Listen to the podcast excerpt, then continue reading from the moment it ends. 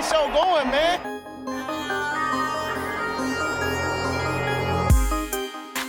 Angelo, what an interception! Steps into it, pass is caught! Diggs! Sideline! Touchdown! Unbelievable!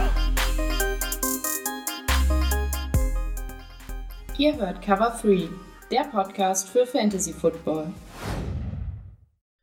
Moin und herzlich willkommen zu einer neuen Folge Cover 3, der Fantasy Football Podcast. Mein Name ist Timo, an meiner Seite der Björn Hi, schönen guten Tag. Herzlich willkommen. Und- und der Rico. Hallo, wir haben uns wieder vertragen. Bin wieder mit dabei. Unglaublich, aber wahr, wir haben es irgendwie wieder hinbekommen. Rico, auch die, die erste Frage geht auch an dich. Ähm, was hast du gegen die NFC North? Ich habe nämlich, achso, ja, erzähl erst mal. Was ich dagegen habe, Mhm. äh, nichts, was hilft. Keine Ahnung, so ein Dad-Joke. Ähm, ja, kein Plan. Worauf willst du hinaus? Ähm, äh, nach der Folge, als ich den Text geschrieben habe, ist mir aufgefallen, was ich letztes Jahr geschrieben habe zur NFC North. Rico Winkler hat krank gemacht. Es, es könnte daran sein, dass es immer so ein bisschen in die Klausurenphase fällt. Vielleicht, äh, vielleicht ist das so der Fall. Wobei es letztes Mal nicht die Klausuren Nee. waren. Aber vielleicht, wer weiß. Ich, ich benutze es zumindest als Ausrede. Man kann es mir nicht nachweisen. Ah, Okay, ich werde das nächstes Jahr im Auge haben. Und Björn, äh, auch eine Frage an dich.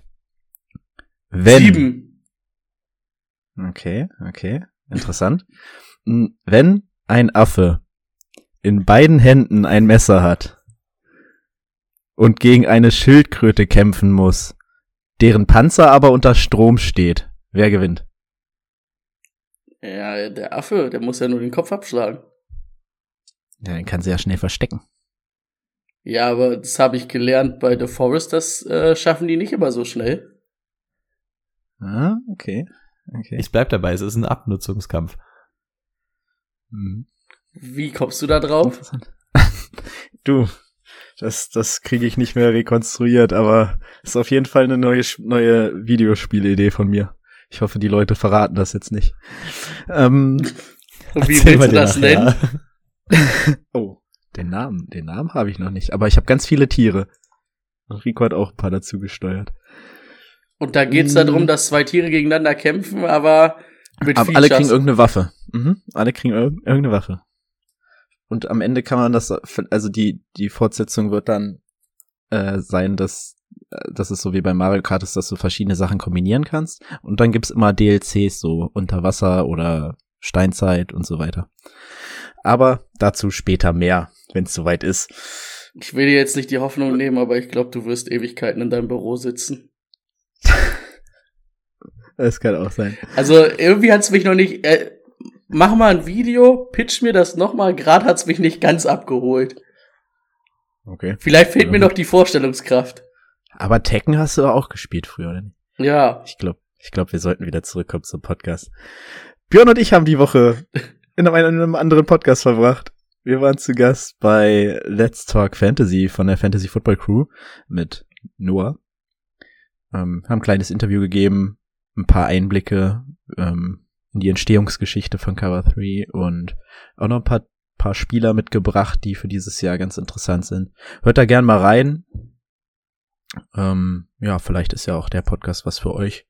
Falls Cover 3 schon durch ist für die Woche, dann da mal reinhören. Also ich, ich muss sagen, ich habe es auf der Fahrt zum Auswärtsspiel gehört und zwei Stunden später habe ich eine Interception gefangen. Ich weiß nicht, wie es euch geht, aber es, es, es kann, es läuft gut zum Heißmachen. Also wenn ihr die Woche was vorhabt, vorher unbedingt das Interview auschecken. Ähm, scheint Glück zu bringen. Ich kann es nur empfehlen. jawohl. Bessere Werbung gibt's nicht. Ähm, ich muss es jetzt einfach mal kurz fragen, Bray, dein Mikro ist aber, also ist an, ja, weil bei mir sieht das gar nicht so aus, als wenn es leuchtet. Ja, das sieht, glaube ich, Nicht, aus dich wegen jetzt der Sonne, so- die so, okay. die so reinscheint. Aber ich sehe, ihr hört mich ja und ich sehe auch, dass äh, Audacity aufnimmt. Ja, gut, hätte ja sein können, dass Aber das ist mir vorhin auch schon aufgefallen, als du aufnimmst. deins ausgemacht hast. Aber ich glaube, es liegt einfach an der Sonne, die hier so ein bisschen reinscheint. Gut, okay.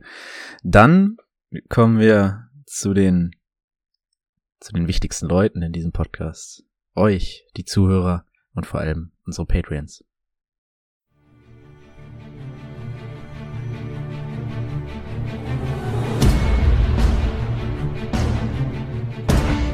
Lukas Klein, Salzgitter, Head Coach, New England Patriots.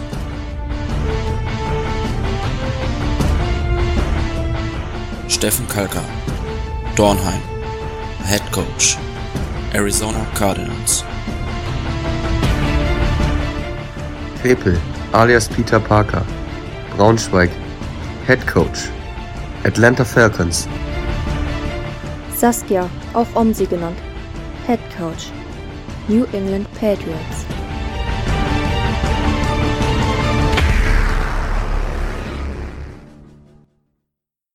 So, wie immer, vielen Dank für eure Unterstützung und dieses Mal haben wir nicht nur ein Dankeschön parat, sondern wir sind auch gerade hart am Arbeiten am Draftspicker, den kennt ihr ja schon aus dem letzten Jahr. Allerdings, allerdings ähm, ist er sehr viel besser geworden. Wir haben nämlich keine Kosten und Mühen gescheut, externe Hilfe ähm, finanziert. Kosten schon, Kosten haben wir Kosten, gespart. Kosten haben wir gescheut, aber keine Mühen. Äh, vielen Dank an Sally an dieser Stelle für die Erstellung dieser Excel-Tabelle. Das war gar nicht so einfach, ähm, aber das Ergebnis lässt sich sehen. Wir tragen gerade noch unsere Rankings ein und dann bekommt ihr das zur Verfügung gestellt. Ja, danke schön, wie immer. Ich küsse eure Augen. Auch an Sally, Dankeschön. Auch deine Augen küsse ich. Sorry, Timo. Ich hoffe, es ist in Ordnung. Ähm, ja, Mann. Rankings, whoop whoop. Jo, von mir natürlich auch danke. ähm, außer natürlich an Parker. Da müssen wir immer noch drüber reden, mein Freund. Ähm, ja, ihr seid mal wieder die geilsten, aber das wisst ihr ja eigentlich auch schon und deswegen hoffen wir euch mit dem Draft-Spicker auch so ein bisschen was zurückgeben zu können. Ähm, wie Timo schon gesagt hat, äh, Props gehen an der Stelle an Sally. Also es ist wirklich nochmal deutlich, deutlich geiler geworden als die letzten Mal, als wir das gemacht haben. Ähm, wir haben wie immer unsere persönlichen Rankings und dann ergibt sich daraus automatisch nochmal ein Gesamtranking. Das heißt, wenn ihr sagt, beim Draft ähm, will ich mir das Ganze nochmal angucken oder kein Bock mich vorzubereiten oder als Gedächtnisstütze nebenhin, ähm, könnt euch die Dinge ausdrucken oder nebenbei einfach ähm, offen haben und dann wisst ihr ganz genau, was ihr ähm, draften müsst dieses Jahr. Von daher ganz entspannte Kiste eigentlich. Wir hoffen, er gefällt euch. Der wird jetzt nach und nach weiter aufgebaut. Zugang erhaltet ihr über die Patreon-Seite. Ähm, sehen nur alle Patreons, da steht das Passwort drin und den könnt ihr dann in unserer Homepage ganz einfach einlösen. Also Sofern ihr es noch nicht seid, einmal schnell auf www.patreon.com slash cover3 gehen.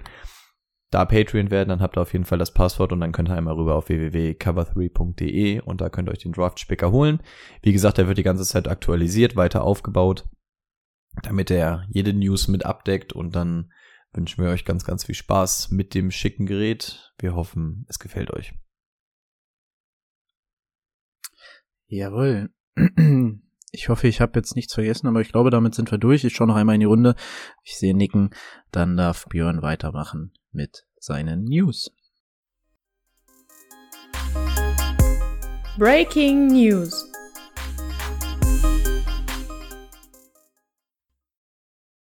Jawohl, diesmal haben wir sogar mehr als eine News, auch wenn davon ein paar nicht so schöne sind. Ähm, letzte Woche kurz nach der Aufnahme ähm, Nachricht gekommen, Jeff Gladney, former oder ein früherer First-Round-Pick der Vikings, ich glaube 2018, 2019.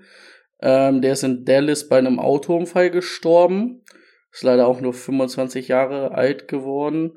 Ähm, und auch der ehemalige Texans Running Back Marion Barber ist auch gestorben mit 38 Jahren. Also der ist ein bisschen älter geworden, aber auch viel zu jung. Mhm, ansonsten haben auch die Woche ganz schön viele Leute irgendwie ihre Karriere beendet. Ähm, zum einen Stefan Tewitt ähm, bei den Steelers. Bisschen überraschend, weil der erst 29 Jahre alt ist. War eigentlich so ein bisschen der Gegenpart von ähm, JJ Watt. Ähm, mal gucken, wie die Steelers das auffangen. War auf jeden Fall ein sehr guter Pass-Rusher. Ähm, dann hat Frank Gore nochmal ein Jahr, ein Tagesvertrag bei den 49ers unterschrieben und hat dann auch gesagt, also ich bin jetzt raus. Der ewige Frank ist jetzt auch nicht mehr Teil der NFL, aber als 49ers zurückgetreten. Ähm, ebenfalls auch bei den 49ers zurückgetreten Alex Mack, der Center. Ähm, da müssen wir dann auch mal gucken, wie sie den ersetzen. Und es ist passiert. Fitz Magic hat auch die Schuhe, die Handschuhe, den Helm, die Pads, all das an Nagel gehangen und hat gesagt, ich zaubere nicht mehr in der NFL. Schade, hat er letztes Jahr dann auch gar nicht gespielt bei den Commanders, beziehungsweise letztes Jahr noch beim Football-Team, ja, ähm, weil er verletzt war. Ansonsten haben wir noch Akeem Hicks hat bei den Bucks für ein Jahr unterschrieben, kann bis zu 10 Millionen verdienen. Damit wird wahrscheinlich eine, eine ich kann seinen Vornamen nicht aussprechen, aber Sue wird nicht mehr ähm, zurück, äh, wahrscheinlich nicht mehr zurückkehren zu den Bucks. Ähm, Albert Wilson, der vorher bei den Dolphins war, ist jetzt bei den Vikings untergekommen für ein Jahr. Ähm, Wide Receiver. Und die Ernest Johnston hat nochmal oder hat eine Vertragsverlängerung, also war eigentlich Free Agent und hat jetzt aber nochmal bei den Browns verlängert, wo er auch letztes Jahr war, einen Einjahresvertrag gekriegt und wird da als dritter Running Back im Bunde ähm, starten oder in die in, in die ähm, in die Saison gehen. Ansonsten, wenn ich jetzt nochmal hier drüber gucke, habe ich erstmal nix, wenn Rico nix mehr zum Ergänzen hat.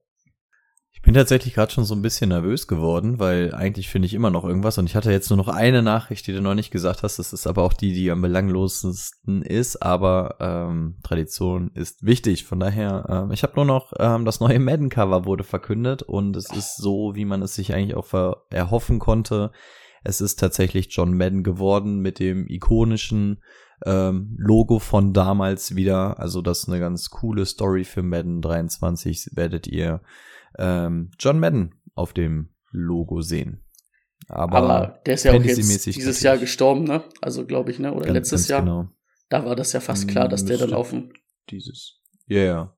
Das und aber auch wirklich mit dem, mit dem, mit dem allerersten Logo, was damals bei Madden, ich weiß gar nicht, was das erste war, 87, keine Ahnung, ähm, was da drauf war, mit dem ist er wieder reingekommen. Ganz süße Geschichte an sich, aber Fantasy-mäßig hat euch Brady schon abgeholt.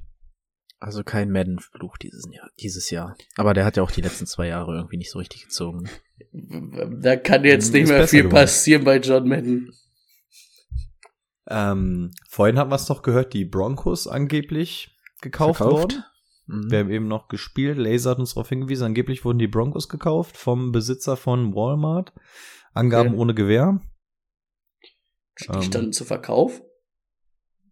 Hatte ich jetzt auch nicht so groß mitbekommen. Wir sagen, wir sagen erstmal, wir reichen es nächste Woche nach, bevor wir uns jetzt hier auf falsche Informationen berufen. Denke ich auch. Ja. Gut, dann weiter mit dem Thema der Woche. Let's get to work. Das Thema der Woche. Die Analyse der NFC South steht an. Ähm, Buccaneers, Saints, Falcons und die Panthers. Und auch, wie letzte Woche, werden wir das Ganze in umgekehrter Reihenfolge durchgehen. Ich fange erstmal wieder mit dem Draft an und dann schauen wir, was sich sonst noch so in dem Team getan hat. Und ja, sprechen über die Fantasy-Auswirkungen. Also, starten wir mit den Carolina Panthers. Runde 1 die O-Line verstärkt und ähm, Fantasy-relevant wurde es dann erst in Runde 3. Matt Corral tatsächlich an 94 bekommen landet bei den Panthers. Ähm, ich schaue gerade noch mal durch. Ansonsten keine Spieler gezogen, die irgendwie was ausrichten könnten. Auch auf den Skill Positions hat sich nicht so viel getan, wenn ich mich recht entsinne. Mm, das heißt, Matt Corral wird natürlich nicht direkt der Starter sein. Das, das wird, also wird sehr wahrscheinlich äh, Sam Darnold weiterhin sein.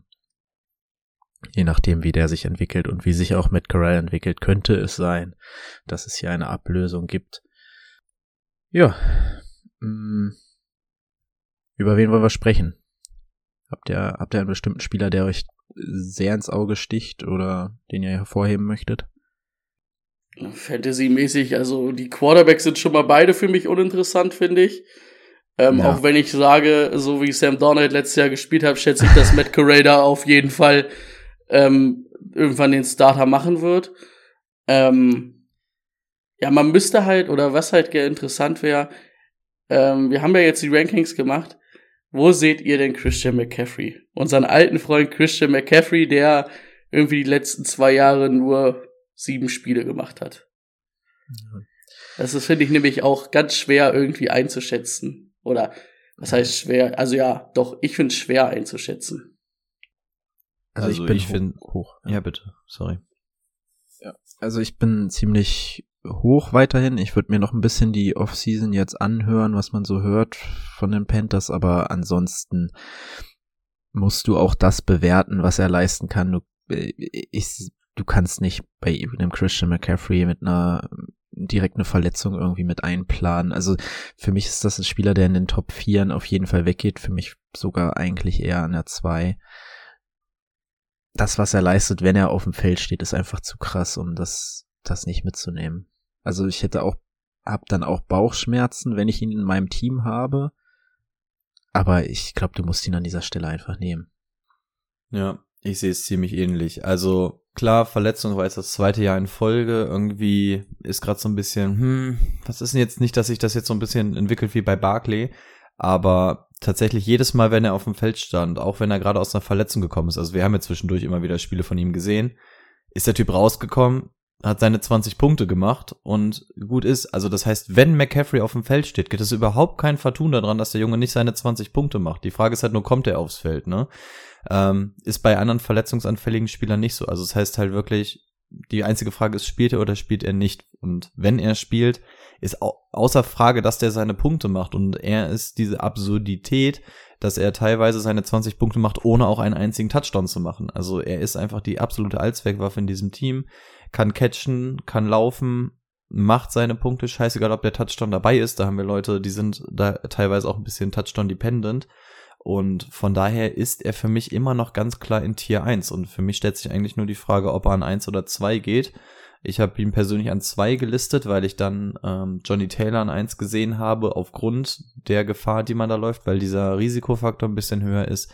Aber wenn Christian McCaffrey da ist, dann mache ich mir überhaupt keine Sorgen, dass der spielt. Genau wie Timo auch gesagt hat, ich bin ein bisschen nervös, wenn er in meinem Team ist, weil ich immer den Sonntagmorgen irgendwie abwarten muss. Aber wenn er spielt, ist das eine Position, die kannst du dir im Kopf wegstreichen. Da brauchst du eigentlich nicht mal die Punkte den Abend über checken. Da weißt du, da sind deine Punkte. Von daher habe ich ihn auch auf Platz zwei gesetzt. Okay, ich hätte jetzt gedacht, irgendwer hat ihn doch vielleicht tiefer, aber ich habe ihn dann auch so.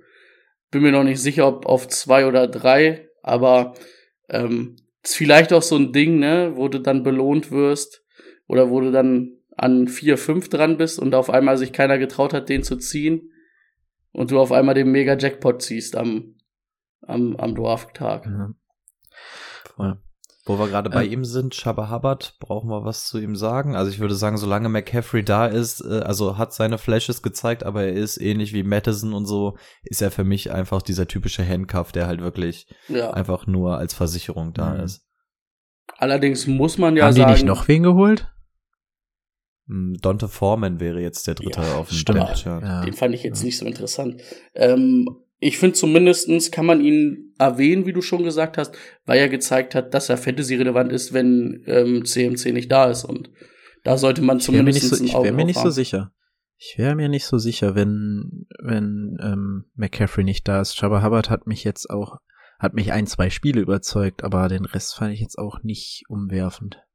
Also Ich- da wird Foreman, glaube ich, schon reinstechen. Ich glaube, dann ist beides nicht, nicht geil. Also Okay. Foreman oder Bei er. Foreman finde ich eigentlich nicht so geil. Also der hat mich auch letztes Jahr in den Spielen dann irgendwie, ähm, wo Derrick Henry nicht da war, der kam ja von den Titans, da auch nicht so richtig überzeugt. Da hat er, glaube ich, auch nur einmal oder zwei lange Lau Läufe gehabt, die ihn dann irgendwo gerettet haben, mal zwei Wochen. Aber wenn du die halt rausdimmst und der da keine 60 Yards läuft, dann war das halt dann auch nix, ne? Ich glaube, bei Hubbard war auch so ein bisschen das Problem, dass er es nicht so ganz auf Fantasy übertragen konnte, also beziehungsweise nur relativ selten. Ich glaube, als Running Back an sich war er okay in diesem Team, aber hat halt die Punkte teilweise nicht auflegen können, weil die Falcons dann halt komplett unter die Räder gekommen sind. Also Panthers. Redraft-Liga, äh, Panthers, Für eine Redraft-Liga würde ich mir Hubbard wahrscheinlich nicht mal groß auf die Bank setzen. Also dann gucke ich lieber, dass ich mir irgendwelche Upside-Player hole und Hubbard ist für mich so dieser typische Player, der vielleicht, wenn McCaffrey dann mal down geht, äh, der typische Waiver Nummer 1 Pick in der, in der Woche ist. Für eine Dynasty würde ich mir den auf jeden Fall auf die Bank setzen, weil du hast die Möglichkeit, dass er spielt und da kann man dann auch überlegen, ob man es vielleicht auch auf einen Dante Foreman mitsplitten kann. Aber ansonsten, ja, in einer Redraft würde ich mir, glaube ich, keinen von beiden irgendwo hinsetzen. Hm. Hm. Darf ich einmal zum Wide. Receiver Core gleich überleiten? Ja, oder? ja, gerne. Ähm, können wir nämlich eigentlich auch relativ kurz halten, denn getan hat sich da ja eigentlich nichts. Also die ganzen Veränderungen sind ja eigentlich eher in Form von ähm, Igwonu in die O-Line geflossen. Deswegen eigentlich ist dieses Team in etwa so, wie es letztes Jahr auch schon war. Wir haben hier DJ Moore, Robbie Anderson und Terrence Marshall und ich glaube, ich würde sie auch in der Reihenfolge lassen. DJ Moore, wir hoffen drauf, dass Sam Darnold, meinetwegen auch Matt Corral, dann irgendwann mal so ein bisschen funktionieren, damit diese Wide Receiver hier auch mal gefüttert werden. DJ Moore, Riesenpotenzial, aber irgendwie leidet er immer so ein bisschen unter seinem Quarterback, dass er diese Big Plays nicht bekommt, die tiefen Bomben, die er eigentlich kann. Trotzdem ist er für mich ein absolut guter Wide Receiver. Ich habe mein Ranking nicht zur Hand, aber ich weiß, dass er auf jeden Fall in der Top 20 bei mir ist. Also da gibt's kein Vertun bei mir. Äh, Robbie Anderson ist so dieses ähm, diese jährliche Waffe. Mal funktioniert's, mal gar nicht. Ich würde im Zweifel eher die Finger von ihm lassen. Äh, und Terrence Marshall ist für mich auch ein Dynasty-Projekt. Also ich halte von dem Jungen an sich schon eine Menge, aber auch für die Redraft sind jetzt Player Nummer zwei und drei nicht sonderlich interessant für mich. Also da kann man bei einem Robbie Anderson vielleicht überlegen, wenn man noch mal tief auf Wide Receiver braucht, aber ansonsten würde mich das nicht vom Hocker reißen, wenn ich ehrlich bin. Bei, bei DJ Moore nervt mich tatsächlich, dass er halt überhaupt keine Touchdowns fängt, ne? Also in seinen vier Jahren nicht einmal mehr als vier Touchdowns. Das ist dann halt auch echt nicht viel, ne? Da kriegst du einen gewissen Floor über seine Yards, seine Catches.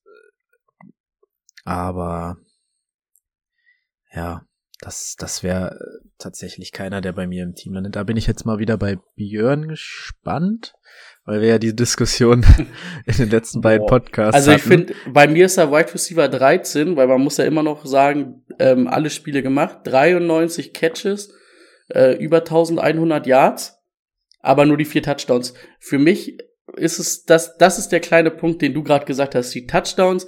Sonst wäre DJ Moore für mich auch ein Top 10 Receiver übrigens.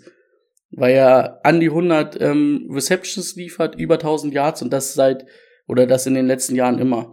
Bisschen ein bisschen bestätigt fühle ich mich übrigens. Erinnert euch an letztes Jahr. Ich habe gesagt, dieses Robbie Anderson Jahr, wo er so gut war, habe ich gesagt, Mhm. das, das, das, das stimmt nicht. Das ist Müll. Ah, die Targets waren wieder da, ne? Ja, Die Targets waren auch letztes Jahr wieder da. Aber es ist halt, das hat mich halt richtig bestätigt. Und Robbie Anderson ist so ein Spieler, den würde ich mir auf keinen Fall in mein Fantasy-Team holen. Terrence Marshall finde ich auch interessant, hat aber letztes Jahr auch einfach zu wenig gezeigt, zu wenig eingebunden. Rashad Higgins ist jetzt noch von den, von den Browns gekommen, aber auch da, also, das ist auch irgendwie nur DJ Moore, der für mich interessant ist. Und bei DJ Moore ist es dann halt auch so der Punkt, ne, da kommt es halt drauf an, wo kriege ich den. Aber sonst finde ich den auf jeden Fall eigentlich interessant. Und Titans brauchen wir, glaube ich, auch uns gar keine, gar, gar nicht drüber sprechen über äh, Thomas und Tremble. Ich glaube, die können wir beide ähm, getrost irgendwo ähm, ignorieren, oder? Hat da einer eine andere Meinung? Also bei Ihnen, Thomas, ist nur so ein bisschen im Hinterkopf, dass sie den jetzt erst bezahlt haben. Ne? Also irgendwie scheinen sie ja einen Plan mit ihm zu haben. Ich verstehe ehrlich gesagt noch nicht so ganz welchen. Ähm, Guter Blocker. ja, also ich habe, ich fahre immer so das System, dass ich in der Dynasty gerne so Projekte auf Titan habe, weil das ja eh immer so eine Entwicklungsphase ist. Du musst immer gucken, wie entwickeln sich Titans. Das siehst du ja meist eh erst nach dem dritten Jahr. Da kann er für mich eins dieser Projekte sein, aber für eine Redraft ist er für mich absolut uninteressant. Und Tremble ist ja auch noch sehr jung, aber Zweites Jahr jetzt. ja, also als Projekte ja, in einer Redraft absolut nein. Gut, dann machen wir weiter mit den Falcons, würde ich sagen. Die Falcons haben einen neuen Quarterback, aber bevor wir zu dem kommen, gehen wir erstmal durch den Draft durch. Drake London an Pick Nummer 8 gezogen und in Runde 3 Quarterback Desmond Ritter und, und natürlich nicht zu vergessen in Runde 5 noch Running Back Tyler Algeir, glaube ich. So wird er, glaube ich, ausgesprochen. Wir haben gesagt, wir nennen ihn den Allgeier. Al äh, achso. So wie er da steht. Allgeier. Okay, der Allgeier. Der, der, der gute Allgeier. Algier, ich, ich will keine Ahnung, wie man, Äh. wie der in Amerika ausgesprochen wird. Ja, okay. Mm, Aber so, wir, fangen wir auf der Quarterback-Position wieder an. Marcus Mariota dazugekommen und in Runde drei ein Projekt mit Ritter an Land gezogen. Auch hier wird der Veteran den Starter geben, gehe ich von aus. Marcus Mariota, findet er den in diesem Team in irgendeiner Weise relevant? Außer vielleicht in einem Superflex-Format? Also bei Superflex vielleicht, weil er auch ein Rushing Upside mitbringt. Ähm, aber sonst einfach auch, weil das Team mir ein bisschen zu viele Fragezeichen hat.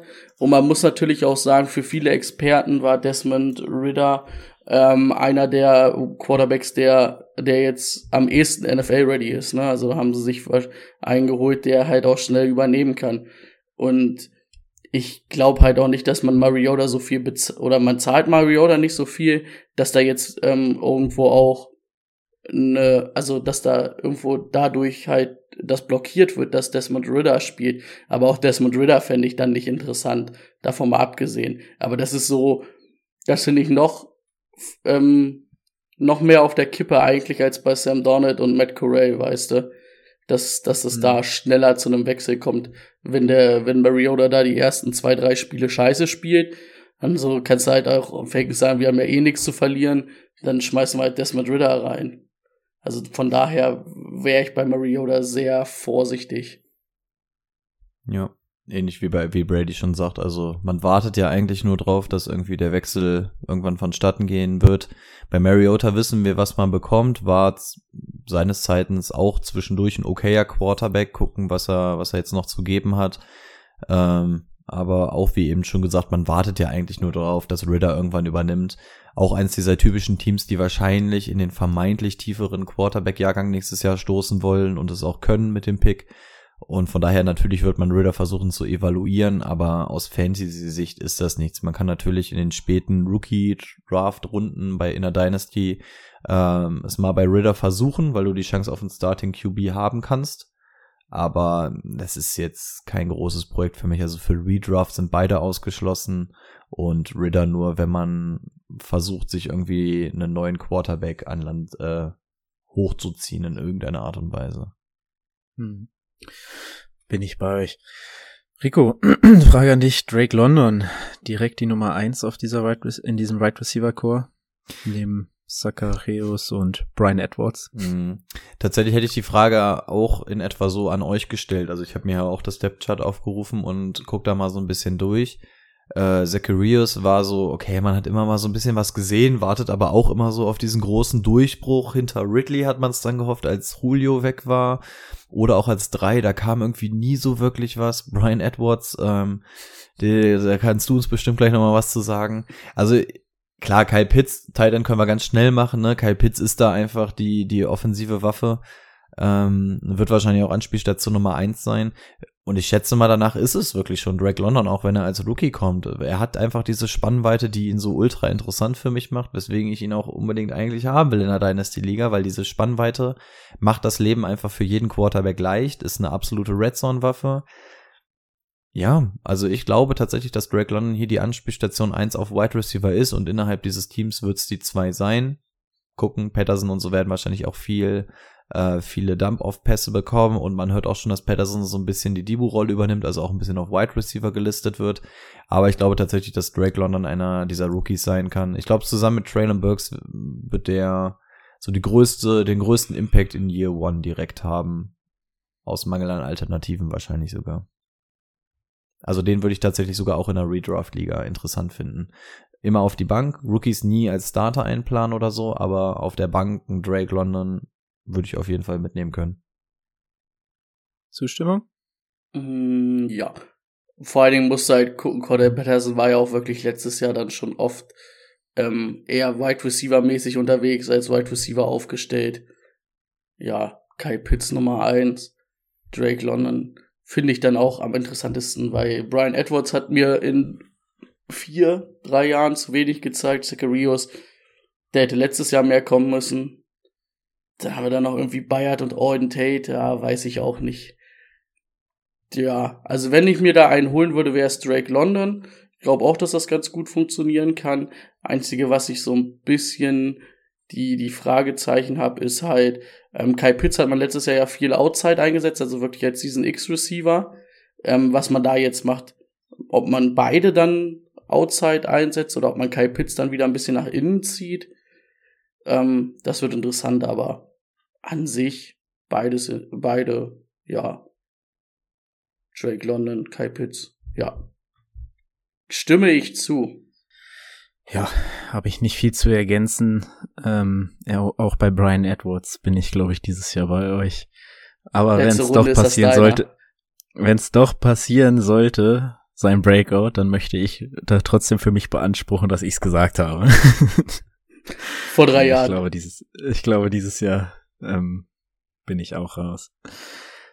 Ja, ähm, zu Tyler Allgeier sollten wir vielleicht noch mal den Dynasty-Ausblick geben. Cordell Patterson auch nicht mehr so lange Freitag, Damien Williams nie über eine Backup-Rolle irgendwie die letzten Jahre hinausgekommen. Wäre das einer für euch, den ihr da auf der Pappe habt, oder fehlt euch da was? Ich find's halt ganz schwierig, ne? Also bei Cordell Patterson würde ich halt auch nicht als Running Back sehen, sondern auch eher als Wide Receiver, auch wie Rico schon gesagt hat, das, was man gehört hat, soll er eher in die Rolle gehen wieder. Ähm, ist ja dann auch so das letzte halbe Jahr, wenn man dann so auf Football guckt, eher gewesen. Ja, Damian Williams, ja. Also wenn du zockst, dann zockst du auf Tyler Allgeier, All Allgeier, den auf dem Geier zockst du dann. Und er war zumindest im College produktiv, ne? Hinter einer guten Line. Die hat er jetzt bei den Falcons vielleicht nicht. Aber da hat er zumindest gezeigt, dass er ein guter Runner ist. Und das ist halt so ein später Pick, wo du zockst auf einen RB1, ne? Oder einer, der RB1 unter, de, unter dem Jahr werden kann. Und für Dynasty natürlich auf jeden Fall auch ein interessanter Pick, weil, ähm, wie du schon gesagt hast, wie, wie lange hat er Vertrag? Ein Jahr noch, Pedersen? Ich glaube, ich glaube, er hat einen Zweijahresvertrag. Und ich denke mal, in dem Jahr wird ähm, All, All, All Geier schon zeigen, dass er stärker ist als Damien Williams. Ja, gehe ich tatsächlich mit. Also ein Satz, den Brady gerade auch gesagt hat, der mich am meisten überzeugt, ist einfach, wir haben gesehen, er kann laufen. Und es gibt für mich zwei Teams in der NFL, da ist die Running Back Situation so ein Schmutz, weil du gar keinen Running Back hast, der da laufen kann. Das sind für mich die Texans und die Falcons.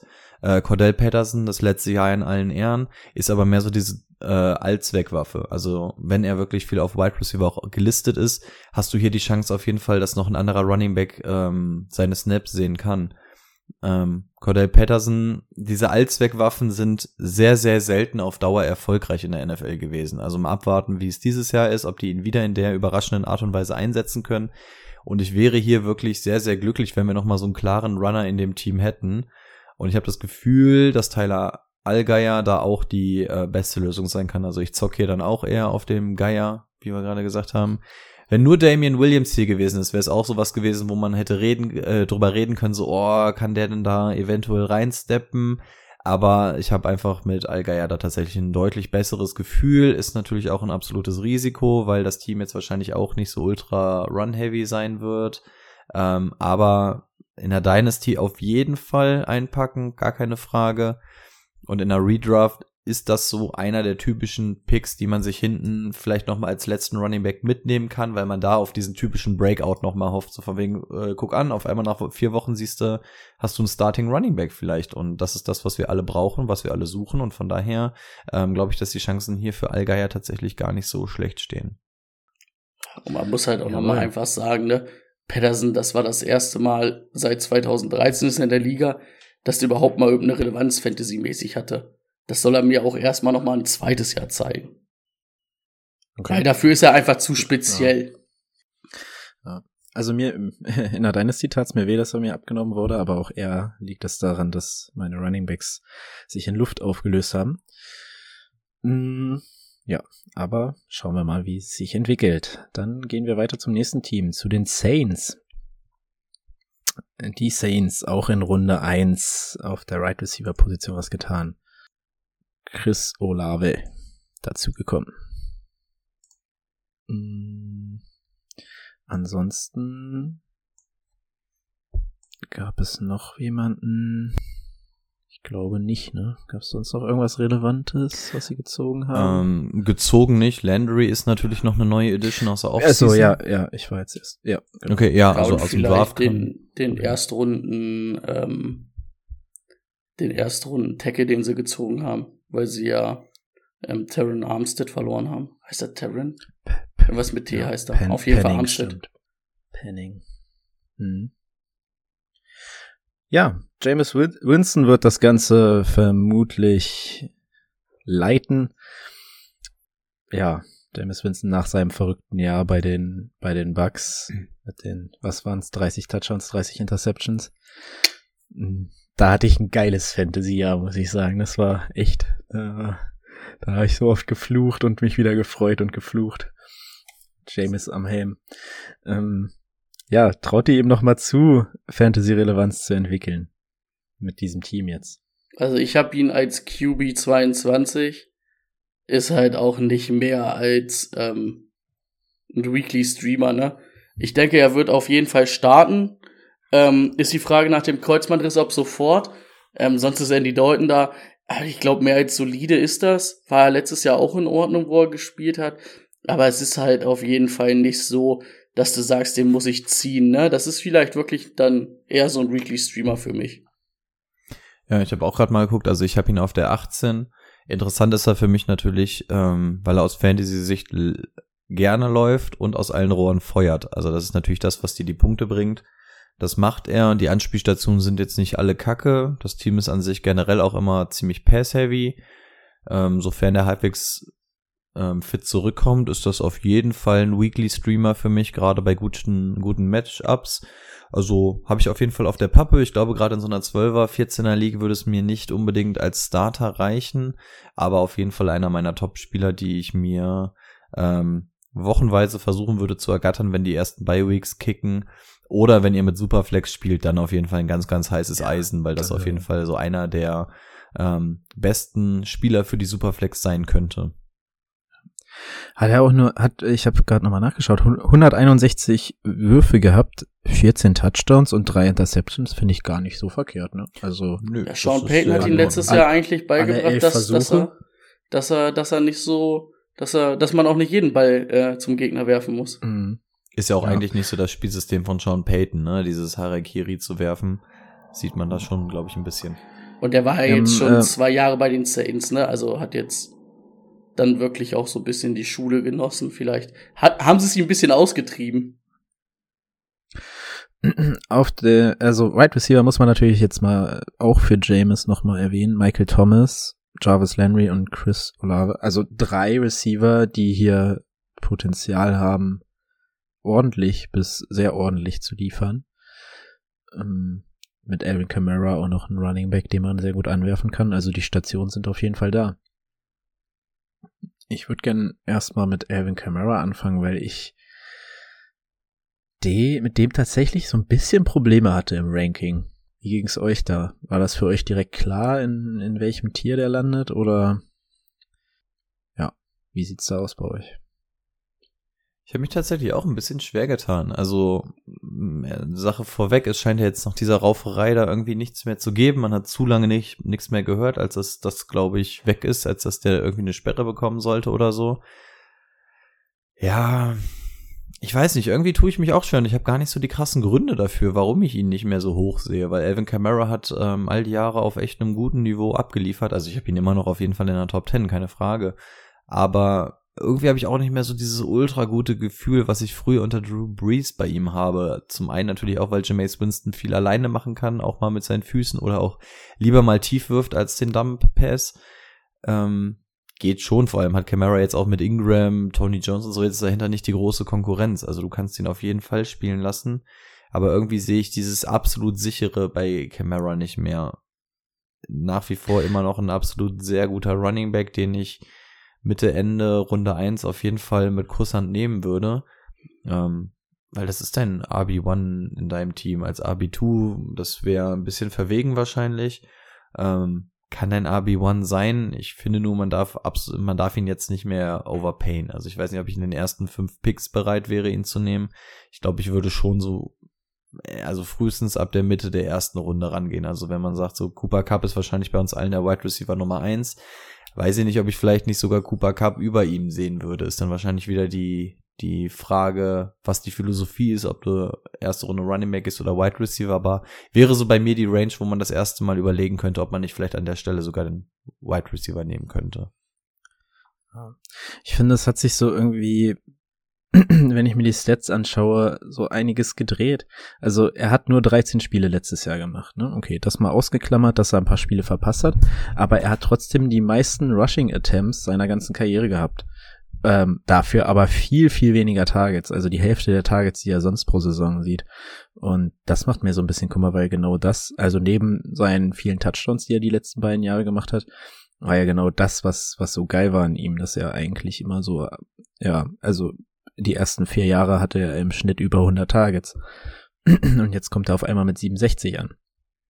Und das fehlt mir da so ein bisschen, muss ich sagen. Also ich weiß nicht, woran es lag, ob es einfach dieses Team letztes Jahr war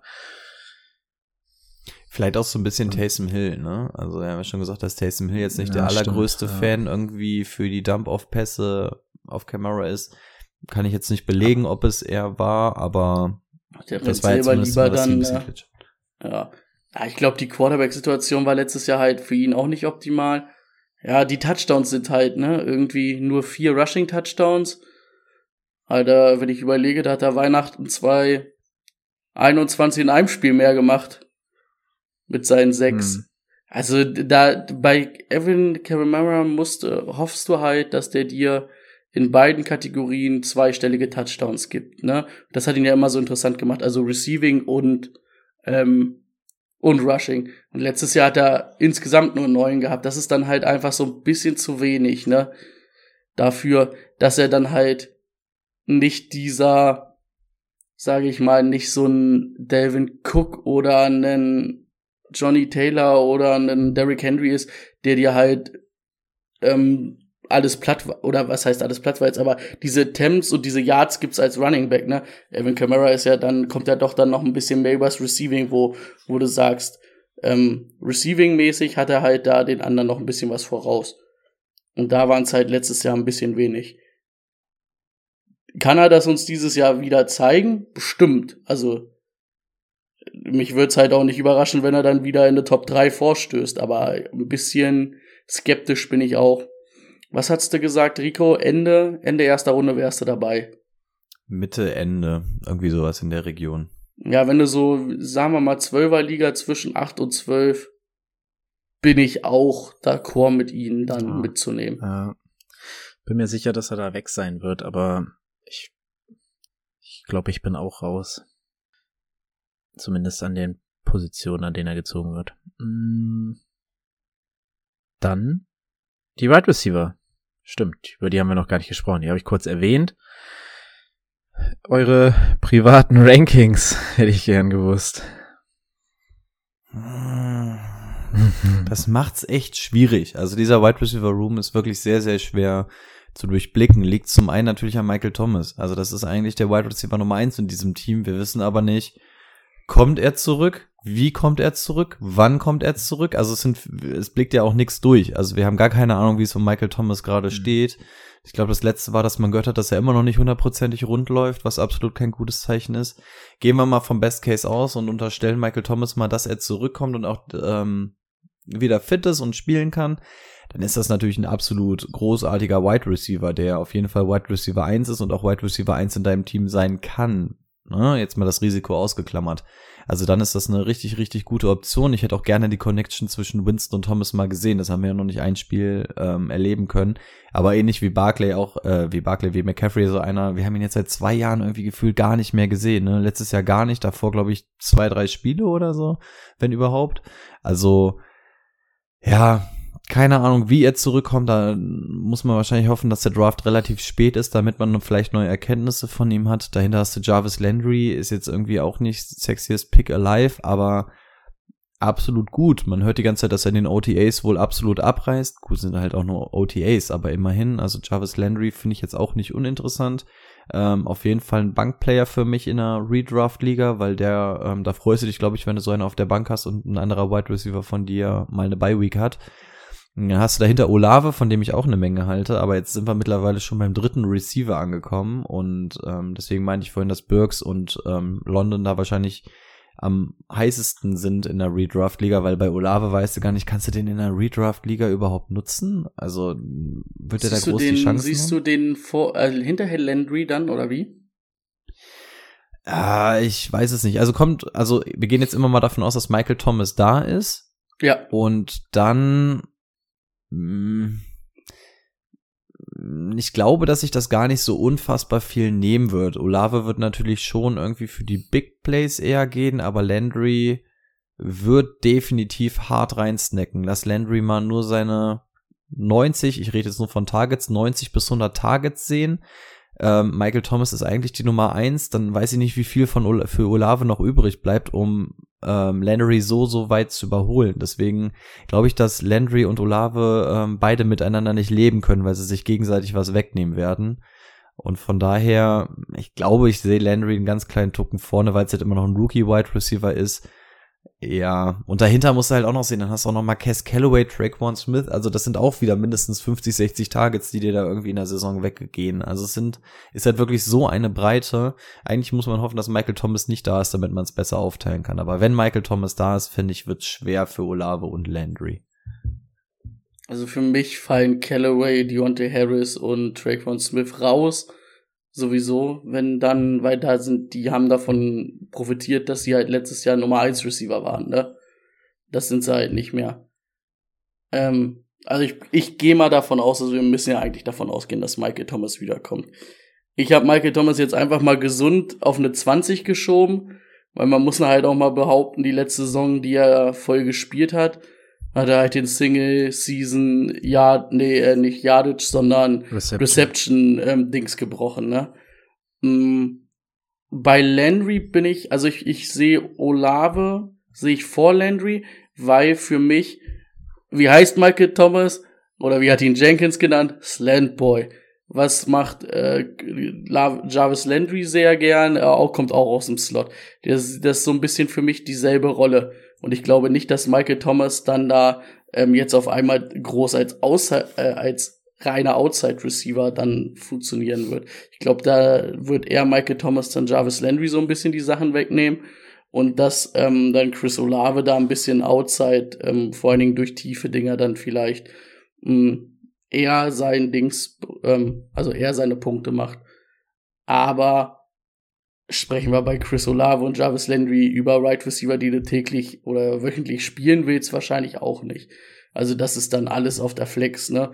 Und wie gesagt, Michael Thomas habe ich jetzt erstmal auf der 20. Könnt ihr ja mal gleich behaupten, wo ihr äh, behaupten, äh, sagen, wo ihr den habt. Ähm, aber ähm, der hat halt auch das Potenzial, wieder in eine Top 10 zu gehen, wenn der komplett fit ist, ne?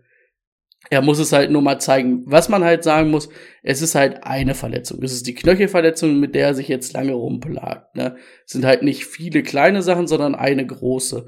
Und wenn die dann halt wieder heil ist, dann kann man zumindest sagen, ah, der ist ja eigentlich nicht verletzungsanfällig, es war halt dieser scheiß Knöchel, der halt irgendwie Probleme gemacht hat, ne? Ich finde, Olave hat ein super Dynasty-Potenzial ähm, Michael Thomas auch nicht mehr der jüngste. Jarvis Landry ist so ein, so ein Übergangsding, dass du da nochmal eine Ergänzung drin hast. Und dann ähm, in ein, zwei Jahren ist das für mich die ganz klare Nummer eins in diesem Team. Vorausgesetzt ab, ne? Weiß man ja nie, was die nächsten ein, zwei Jahre passiert, aber Stand jetzt wäre das für mich dann die Nummer eins und deswegen auch ein sehr hoher Pick im Rookie Draft. Und, äh, Rico, hast du ihn, wo hast du ihn gerankt?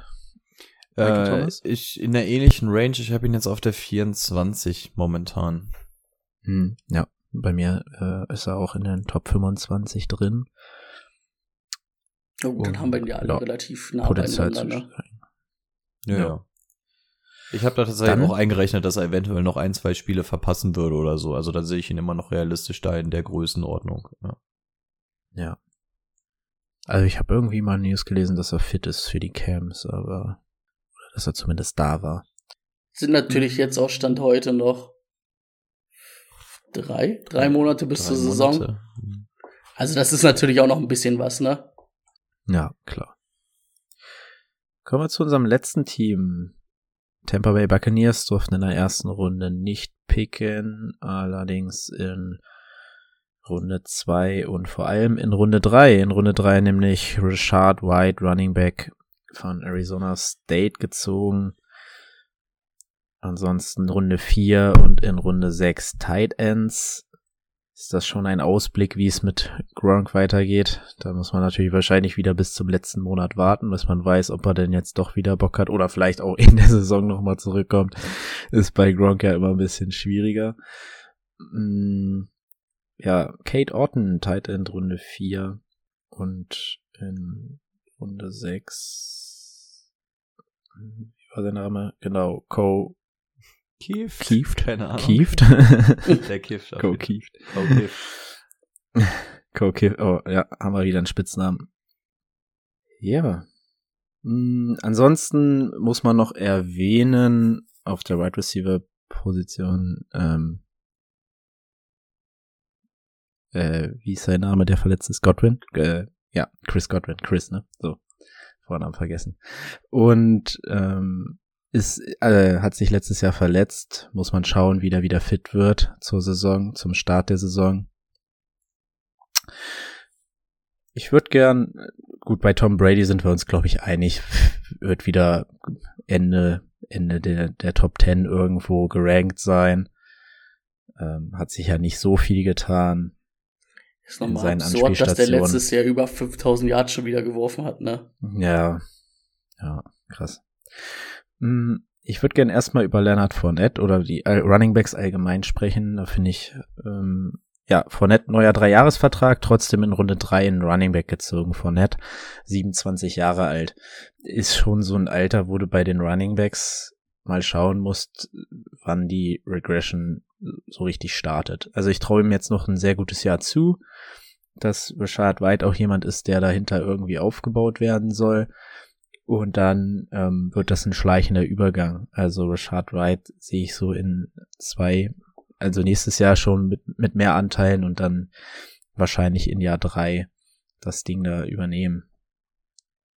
Also für dieses Jahr ist Fournette auf jeden Fall noch ein super Spieler. Aber in einer Dynasty sollte man den Rashad auf dem Schirm haben. Gerade weil auch Rojo gegangen ist zu den Chiefs, ne? Ja, Rashad White ist halt einfach ein super Receiving Back. Das haben sie probiert, irgendwie äh, letztes Jahr mit Giovanni Bernard zu machen. Ähm, das hat nicht funktioniert, weil das suchen sie schon die ganze Zeit. Das hat, äh, ich habe mir hier James White in Jung aufgeschrieben. Ähm, passt auch vom Nachnamen. Das ist halt so dieser, das wird so die typische Rolle für, für den sein, ne? Das, das hat ja Tom Brady in New England geliebt. Und ähm, da suchen sie schon ein paar, ein paar Jahre jetzt oder seitdem Tom Brady da ist, irgendwo einen Ersatz. Und ich glaube, den haben sie jetzt endlich gefunden. Und ich glaube, das macht ihn auch interessant, zumindestens flexmäßig, weil ich schätze, der wird in der Half-PPA-Liga auf jeden Fall über Receptions schon kommen können. Ansonsten lau Dieses Jahr? Ja, ich glaube schon flexmäßig, weil Playoff Lenny hat zwar letztes Jahr auch 79 ähm, Targets oder 79 Receptions gehabt, aber ist es ist es nicht eher aus der Not herausgeboren? Das glaube ich nämlich. Also äh, Leonard Fournette ist für mich kein Running Back, wo ich sage, boah, geil, der hat richtig coole Receiving Skills. Ähm, deswegen hat er das. Ich glaube, es ist halt auch einfach aus der Not geboren, weil er es dann halbwegs konnte und weil sie ihn dann hatten. Oder dann hat man ihn halt dafür eingesetzt. Ich glaube schon, dass der Run-mäßig, der wird halt auch wieder echt ein paar Touchdowns auflegen, weil er halt einfach in der Red Zone gefährlich ist. Ähm, aber ich glaube, dass Richard White zumindestens da in Sachen Receptions ähm, sehr an ihm knabbern wird. Und Dynasty-mäßig, ja, sowieso. Dann gucken, ob er dann halt Ja. auch Run-mäßig vielleicht das irgendwann übernehmen kann. Aber fandst du den Run jetzt so schlecht? Also, naja, trotzdem im- in der College-Zeit 5,5 Yards pro Run auch aufgelegt. Ne? Also war natürlich eher so der Receiver. Klar, da hat er mit die meisten Targets in seinem Team gesehen. Hm, Ist halt immer schwer, ne? Also, ah, das haben wir ja Ja, auch damals bei, bei Justin Herbert gesehen, ne? Nur weil er es nicht macht, heißt es nicht, dass er es nicht kann, ne? hm. Also ich bin sehr viel pessimistischer bei Richard White. Ähm, also an Fournette führt als Runner kein Weg vorbei an diesem Team. Ich glaube nicht, dass das ein Team ist, was groß in 21 Personal oder sowas rauskommen wird. Äh, oder 22. Hm. Fournette ist auf jeden Fall für mich, wenn ich den auf RB2 habe, bin ich super glücklich. Ganz zur Not kannst du den auch auf RB1 spielen, wenn du Wide Receiver Heavy gehst oder so. Also Fournette allein schon für die Red Zone Gefahr und so dieses robuste Run, das haben wir jetzt all die Jahre schon gesehen. Ähm, was heißt all die Jahre, seit er jetzt wirklich klar übernommen hat. Also ist Fournette da absolut gesetzt. Ich weiß nicht, wie viele Snaps White sehen wird. Ich schätze mal, als Runner, Runner wird er weit hinter Fournette liegen. Gut, wenn wir jetzt vom absoluten Best-Case-Szenario ausgehen, dass er ein James White-Verschnitt ist und vielleicht auch in seinem Rookie-Jahr sofort auf einem Niveau von ähm, James White ist, würde ich einen Teufel tun und mir den auf die Flex stellen. Also James White würde ich mir auch nicht auf die Flex stellen, nur im absoluten Notfall. Und das ist optimistisch ähm, äh, geschätzt bei ihm. Also Dynasty-Liga gar keine Frage, auch wie schon gesagt, er wird wahrscheinlich in zwei Jahren, ähm, nachdem Keyshawn Morgan offensichtlich das Projekt krachend gescheitert ist, wird er wahrscheinlich die Zukunft in diesem Team sein. Aber in einer Redraft sehe ich eigentlich keinen Weg, dass, dass der den Weg zu mir ins Team findet. Also wenn ich mir dann so Projekte auf Running Back hole, dann sind es halt Leute wie Allgeier, wo du die Chance hast, dass er vielleicht wirklich übernimmt. Aber Richard White, also er wird nicht als Runner übernehmen, er wird immer so ein bisschen die Gadget-Waffe neben Fournette sein. Also du musst eigentlich auf eine Verletzung von Fournette hoffen, damit Richard White, glaube ich, wirklich aus Redraft-Sicht interessant ist. Und das sehe ich hier in dem Punkt einfach noch nicht. Also auf lange Sicht auf jeden Fall, gar keine Frage, auch wenn man sagt, so, sobald Richard White übernimmt, ist dieses Team höchstwahrscheinlich im Rebuild-Modus. Ob man das dann will, ist nochmal eine andere Sache. Aber dann wird er ähm, auf jeden Fall der Interessante sein in einer Redraft-Liga würde ich ihn mir nicht holen, weil wie gesagt, ich hole mir nicht mal einen James White oder so. Und ob er jetzt so viel besser sein wird, ich glaube, dafür wird eben einfach die Möglichkeit fehlen, sich zu zeigen. Wenn Fournette weg ist, finde ich ihn super interessant. Dann hast du hier den Runner mit ähm, Catching Upside. Aber solange Fournette da rumläuft, sehe ich da tatsächlich nicht die große Chance für ihn. Vor allem, wenn du dir auch nochmal anguckst, was für Targets auf den anderen Positionen weggehen. Also ist jetzt nicht so, dass man jeden zweiten Pass über White werfen muss, weil man sonst keine Anspielstation hat. Ja. Dann weiß ich, ein, bei dem Brady immer sehr hyped ist Chris Godwin. Lass uns über den nochmal kurz quatschen. Hm. Saison vorzeitig beendet, ACL late in der Season. Ich weiß gar nicht mehr genau, wann war es denn? Woche 14. Hm.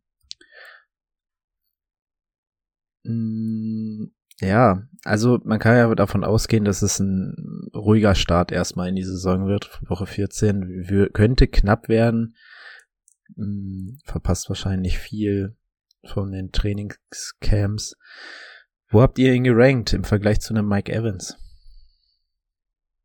Also ich habe auch Mike Evans auf jeden Fall weit höher. Eigentlich würde ich lieber Godwin über Evans haben, aber wie du schon gesagt hast, ich verletzungsnack da halt rein. Ne? Ich weiß nicht, ob ich ihn wirklich auf 17 Spiele projizieren kann. Ähm, wann sehen wir ihn? Wird er direkt unter vollem Workload spielen? Deswegen habe ich Godwin deutlich tiefer gesetzt, weil ich einfach nicht mit so viel Workload rechne. Mike Evans habe ich auf jeden Fall noch in der Top 10, äh, während Chris Godwin ganz, ganz knapp an meiner Top 25 vorbei ist. Aber das halt auch wirklich nur der Tatsache geschuldet, dass ich nicht weiß, wann er spielt. Also wenn Chris Godwin, wenn es auf einmal heißt, er ist in Woche 1 fit, dann brauchen wir nicht von der Top 25 reden, dann reden wir eher von der Top 15. Aber ähm, unter der Prämisse, dass wir noch nicht so ganz wissen, wann kommt er zurück, wie kommt er zurück, mit wie viel Workload, ähm, plane ich jetzt erstmal etwas pessimistischer. Wenn der zurück ist, sind wir, glaube ich, alle drei einer Meinung, ähm, was der, zu was der in, in der Lage ist. Wie gesagt, ich plane gerade noch so ein bisschen defensiver und pack das dann eher bei Evans drauf, weil ich nicht davon ausgehe, dass er sofort in Woche 1 wieder da ist. Aber sobald der da ist, ähm, reden wir hier von ganz, ganz anderen Sphären. Ich oder du? Du. Ach, du erstmal.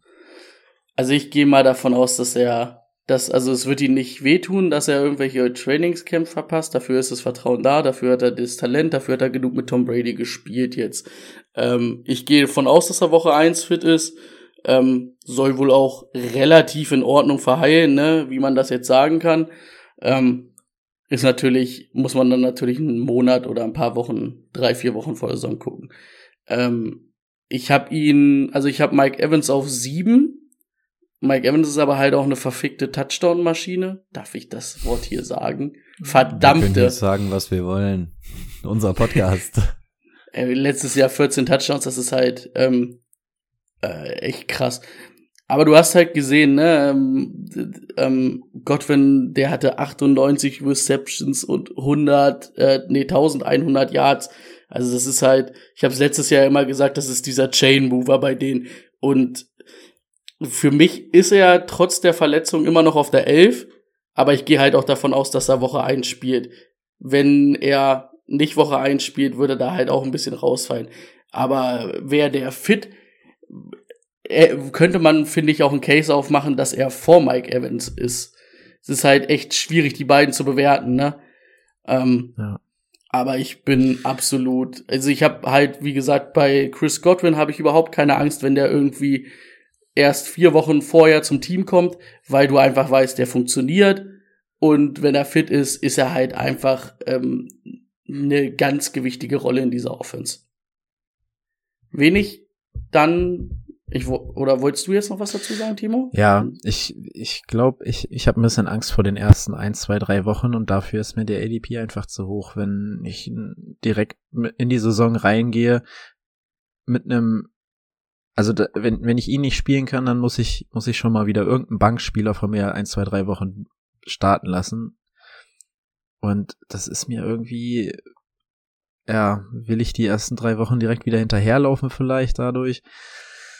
das ist so das, was mich vom, von einem Draft von ihm abhält. Also, dass er das dann am Ende zeigen wird, das ist ganz klar. Und dass er auch die meisten Targets in diesem Team sieht, das ist für mich auch ohne Frage. Ähm, aber wenn mir dann äh, tatsächlich ein, zwei, drei Wochen fehlen, also, ja, habe ich ein bisschen Angst vor. Gut. Also wir sind uns alle einig, von der, von der Qualität von Godwin sind wir alle absolut überzeugt. Es geht jetzt wirklich nur um das Szenario, wann kommt er denn wirklich wieder mit 100% zurück. Also Ja, mal gucken, da wissen werden wir wahrscheinlich zum Saisonstart deutlich mehr wissen. Ja. Ähm, wen ich halt noch erwähnen wollte, ist Russell Gage, der kam ja jetzt aus äh, von Atlanta. Ähm, letztes Jahr zumindestens irgendwie in seinen 14 Spielen 66 Catches, 770 Yards, 4 Touchdowns. Wir haben da gesehen, was Antonio Brown gemacht hat als Nummer 3. Richard Perryman ist für mich nicht die Nummer 3 da in dem Team. Ähm, Tyler Johnson, auf den ich viel gesetzt habe, zeigt es manchmal, ist aber auf jeden Fall nicht über eine Saison gesehen da. Und dann muss man halt auch sagen, dass Gronk weg ist. Ne? Also ich finde, Russell Gage ist wirklich so einer, den man in dem Team auf jeden Fall auf der Pappe haben sollte, der, der interessant sein könnte. Und wenn du dann vielleicht sogar noch sagst, Chris Godwin fällt ein, zwei Wochen aus noch oder kann die ersten drei Wochen nicht spielen. Und dann finde ich den noch, noch interessanter. Und ich würde den so schon zumindestens ähm, auf jeden Fall Flexpotenzial zutrauen. Weil du halt einfach weißt, in dem Team wird aus allen Rohren gefeuert. Solange Tom Bradys Arm nicht nachlässt. Und da ist ja zwar ein neuer Trainer, ist aber der gleiche ähm, Coaching-Staff, wird sich halt auch nicht viel am Spielstil ändern, ne? Hm. Ich glaube, ich fänd, fänd, also ja, vor allem für die ersten Wochen finde ich das gar nicht so verkehrt. Aber wen ich, in, wer mich in meinen Rankings selbst überrascht hat, ist eher Cameron Braid, wenn ein Gronk nicht da ist. Ich glaube nicht. Kate Otten ist, glaube ich, auch noch angeschlagen. Ko Kieft, Ko Kift war eher so der, der, der Blocker, glaube ich. Mm, Deswegen Cameron Braid sollte man zumindest beobachten. Das ist niemand, den ihr draftet. Dafür ist es zu tief, also zu, ein zu doller Reach, aber der, wenn Gronk tatsächlich nicht zurückkommt, kann der in diese Rolle so ein bisschen reinwachsen. Nicht auf dem Niveau, Ist aber natürlich auf jeden Fall das Vertrauen da von Brady. Und ich habe ihn jetzt auf 21, aber Ja, das könnte glaub, natürlich noch hochgehen. Aber du musst halt gucken, in zwölf Games hatte Gronk letztes Jahr 55 Receptions und äh, sechs Touchdowns, 800 Yards. Das ist schon viel, ne? Die werden nicht alle auf Cameron Braid gehen, aber da wird schon einiges von rumfallen, weil die halt, also die, das ist ja, wie gesagt, der Coaching-Staff ist ja, also wenn es auch ein anderer Headcoach ist jetzt, aber das ist ja der gleiche Coaching-Staff. Also wird hey, sich ich ja ihn auch auf Spiel- 21. Geil. Äh, da wird sich der Spielstil ja nicht viel ändern und da war der Tight End halt eine wichtige Rolle drin, ne? Hm. Da muss Rico übrigens nochmal an seine Rankings, ist mir gerade aufgefallen. Weil ich Braid on, nicht Braid. gelistet habe. ist over drei. Ja, dann aber auch nur, weil ich ihn noch nicht rausgenommen habe. Ähm, Nee, weil er, weil er komplett überzeugt Ja, ist. ja, pass auf, jetzt kommt der Take, ne? Ich All- nämlich noch all in, all- und, und allen anderen. Das All ist- in, ist- all in Cameron Break dieses Jahr. Und Rate ist, ist all over the place. Ich erzähle euch auch warum, weil, weil Braid einfach eine absolute Vollmaschine ist.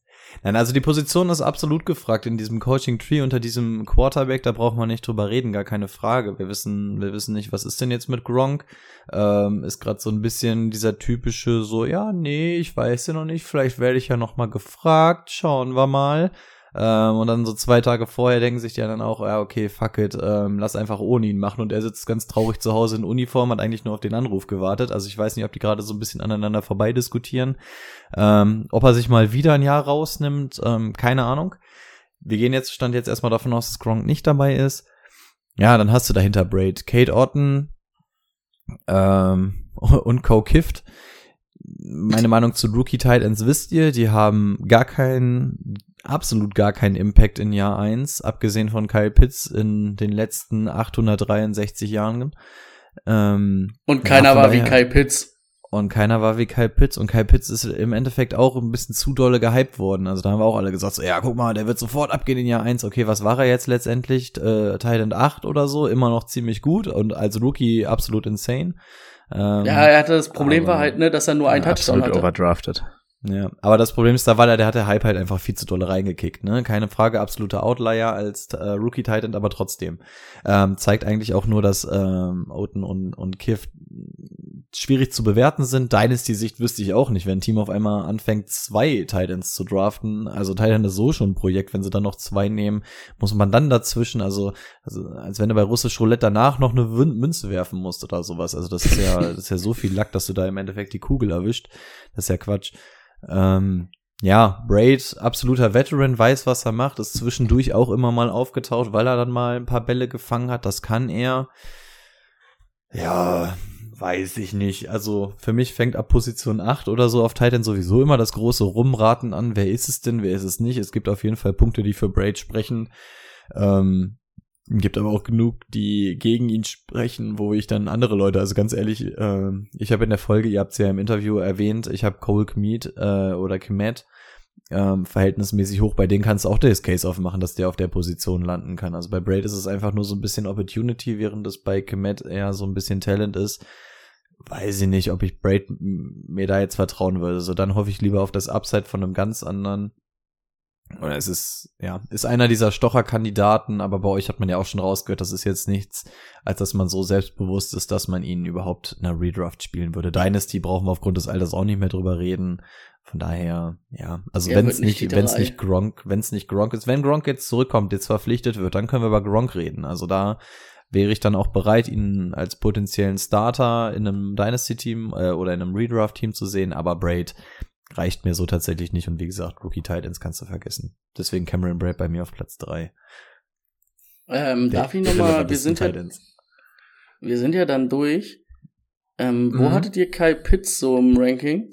Oh Mann, den wollte ich auch noch mal ansprechen. Ja, aber Äh, Leute, wir dürfen dem nicht zu viel Grund, preisgeben, ne? Also für nur einen Euro könnt ihr Patreon werden, dann könnt ihr alle unsere Stimmt. Rankings sehen, dann könnt ihr mit uns debattieren. Stimmt. Aber ja. Wir zeigen einfach nur Finger, dann müssen sie es entweder bei Twitch gucken oder Ja, bringt uns aber auch nicht so viel, ob sie jetzt bei Twitch gucken oder den Podcast hören. Das ist ja im Endeffekt noch zusätzlicher Service. du hast auch. Also ich finde, ich, da, was ich, was ich dazu sagen kann, aus meiner Sicht wird er immer noch overdrafted. Hm. Von vielen. Hm, Meiner Meinung nach auch. Also es gibt für mich dieses Jahr, ich nenne jetzt keine Namen, keine Platzierungen, es gibt für mich sechs interessante Tight Ends, sechs richtig interessante, mit denen ich gerne spielen würde. Ähm, dann gibt es dahinter vier, die ich, die ich spielen würde, weil ich weiß, okay, das sind zumindest ganz gute Tight Ends und ab der, ab Platz 11 ist alles sehr, sehr risikobelastet. Und ähm, Pitts ist auf jeden Fall in diesem zweiten Tier. Es gibt zwei Outlier für mich oben. Dann gibt es die sehr guten und dann gibt es die okayen und dahinter beginnt dann so ein bisschen der große Schmutz. Und er, also Kyle Pitts ist bei mir in Teil, Tier 2 und da noch nicht mal sehr weit oben. Ja, also ich würde auch sagen, zwei, die ganz oben stehen. Dann habe ich nochmal drei Leute auf einem sehr ähnlichen Niveau. Und dann kommen nochmal drei Leute, wo ich guten Gewissens sage, die würde ich als Starter aufstellen. Und danach ist es dann schon, ob das jede Woche reicht, ist die zweite Frage. Projektbelastung. Und Kai Pitts ist bei mir, dann bin ich aber wahrscheinlich bei Kai Pitts von uns am höchsten. Ja. Also die Platzierungen werden ja nicht so weit auseinandergehen, ne? Also es sind im Endeffekt wahrscheinlich zwei bis maximal drei Spots insgesamt bei uns. Aber es Ja. ist schon, wie Timo sagt, gerade bei Titan, ich, es ist für mich immer noch zu krass overpaid. Ja. Ich, äh, wir haben übrigens eine News vergessen, mhm, wegen der ich mir auch nochmal Gedanken machen muss über mein Tight End Ranking. Ähm, Dalton Schulz hat jetzt die, das Trainingcamp abgebrochen, ähm, weil er nach, äh, nach einem neuen Vertrag sucht. Er spielt ja jetzt dieses Jahr unterm Franchise-Tag, der auch schon unterschrieben ist und so weiter, aber die Gespräche über einen neuen Vertrag gestalten sich anscheinend schwierig. Und der ist jetzt erstmal weg. Das würde bei Oh, mir so einiges ändern, denn der ist bei mir auch relativ hoch ge Ich hab gerankt. den super hoch. Ich hab den super Ich, hoch. ich dachte tatsächlich, ich wäre der Einzige, der ihn so richtig hoch hat, aber zumindest Timo scheint ja auch hoch zu sein. Also da ist es einfach, sie wollen ihn um jeden Preis Ja, ich halten. hab ihn höher als du. Sogar noch höher als ich. Okay, das Ja. finde ich krass, Aber ich weil glaub- ich hatte ihn schon hoch, fand ich. Okay. okay. Ich habe ihn, ich habe ihn auf jeden Fall in dem Tier, wo ich sage, Du hast ihn den kann ich noch gut ins Gewissen jeden, jedes Mal spielen lassen. Ja, ich hab ihn Aber da muss man Guten. natürlich auch, da muss man sogar sagen, ich finde, schneidet er sich da ein bisschen ins eigene Fleisch. Letztes Jahr war wirklich sein bestes Jahr und davor war immer mal so Flashes und der kriegt dieses Jahr verdammt viel Kohle als Tight End. Wenn du guckst, was sind denn die, die, das ist ja durch die Top 5 geteilt. Das ist Kittel, das ist, das ist Waller, das ist äh, Andrews Vertrag, das ist Caseys Vertrag. Und Kelsey Also der verdient gar wird- nicht so viel. Und der wird die, der verdient aber dieses Jahr bestimmt schon seine 13, 14 Millionen durch den Tag. Und willst du einen Dalton Schulz jetzt einfach mal so sagen, ich weiß nicht, ich glaube, ein Kittel verdient 15 Millionen im Jahr. Ohne Gewehr. Willst du einem Dalton Schulz das gleiche zahlen wie ein George Kittel? Ja, der Unterschied ist, Kittel verdient es über Jahre hinweg, ne? Also während Dalton Schulz das dann jetzt einmalig verdienen würde. Also ich habe damals meine Nee, wenn wir jetzt mal von einem lang- lang- im- lang- im dritten Semester abgebrochen, deswegen wage ich mich da jetzt nicht unbedingt dran, den besten Deal für Dalton Schulz rauszuholen. Mich hat äh, mich äh, aus Fantasy-Sicht hat's mich nur einfach bekommen, dass sie bereit sind, durch den Franchise-Tag so viel Geld für ihn hinzulegen, als dass ich sage, okay, dann haben sie definitiv was mit ihm vor. Inwieweit er sich jetzt vielleicht damit verpokern könnte, ähm, müsste ich wirklich einfach spekulieren. Da hätte ich keine Und Ahnung. vergesst nicht, David Njoku ist der fünf bestbezahlte Tight End, obwohl die Browns ihn Ah, eigentlich nicht mal einsetzen. Fünfte. und Stimmt, haben ihn einfach bezahlt, ist mir gerade wieder eingefallen. So, nie eingesetzt, aber lass den jetzt mal zum fünf be- bestbezahlten Tight End machen, weil du hast es dir verdient. Das hat ihn, glaube ich, in Rankings auch nach oben gespült. Oder also in meinem Ranking hat ihn das auch Mm, tatsächlich bewegt. Sonst hätte ich den da auch nicht drin gehabt. Ja. Mhm. Ich oh, bei bin mir schon- ist er trotzdem bin- noch sehr weit unten. Ich habe ja gesagt, ich habe ja damals gesagt, der riecht die Endzone. Aber der, der durfte ja nie. Vielleicht lassen sie ihn jetzt von den Ketten. Kommt auch Sagen, jetzt bezahlen drauf wir ihn, an, was, jetzt wird er von den Ketten. wer ist denn da überhaupt an der Quarterback? Weil Baker fand ihn jetzt offensichtlich nicht so ultra geil. Also, ich bin gespannt. Aber da wir Und jetzt Deshaun Watson würde feuert alles an. würd ich ja noch mal sagen, oder wo haben wir eigentlich Deshaun Watson gelistet? Warum reden wir so kryptisch über die ganzen Spieler? Ihr könntet euch jetzt einfach ganz, ganz fix Patreon werden, den Draft-Spicker daneben lehnen, dann könnt ihr mit uns mitdiskutieren. Von daher, checkt unbedingt rein, ansonsten werden die nächsten Wochen ganz anstrengend, weil wir über irgendwas reden. Das ist, als wenn die Kids auf dem Schulhof über irgendeine Serie reden, wo ihr nie mitgeguckt habt. Und dann steht er nur daneben und nickt irgendwie ganz traurig. Von daher macht doch viel mehr Bock, wenn ihr mitdiskutieren könnt. Ähm, holt euch den Draft-Picker. Was ein schöner. Abschluss für diese Folge. Nächste Woche geht's weiter. Gibt's wieder eine Abstimmung? Ich gucke in die Runde. Ja, also East Oder und West haben wir- noch oder im? Angebot, dann, dann hauen wir die auf jeden Fall nochmal zur Wenn sich Abstimmung die rein. Leute diesmal entscheiden können. Es war wirklich Ja. super knapp. Also ich glaube, es waren dann Ja. irgendwie 38 Prozent, die entschieden haben oder so. Also es war super, super knapp. Aber es sind dann ja nur noch zwei zur Auswahl. Also ich glaube nicht, dass das 50-50 ausgeht. Hoffe ich. Tja, und wenn, machen wir eine Giga-Folge. Wenn das Ding 50-50 ausläuft, dann kriegt ihr die Oh drei nein. Stunden Cover 3 Folge. Ich weiß nicht, ob das Drohung oder Freude ist, aber dann kriegt ihr sie alle in einer Folge. Oh Gott, dann hebe ich mir meine Stimme bis zum Ende auf. Das, das, das wird klasse. Okay. Haut da rein. Bis zur nächsten Folge. Ciao. Macht's gut, bis zur nächsten Woche.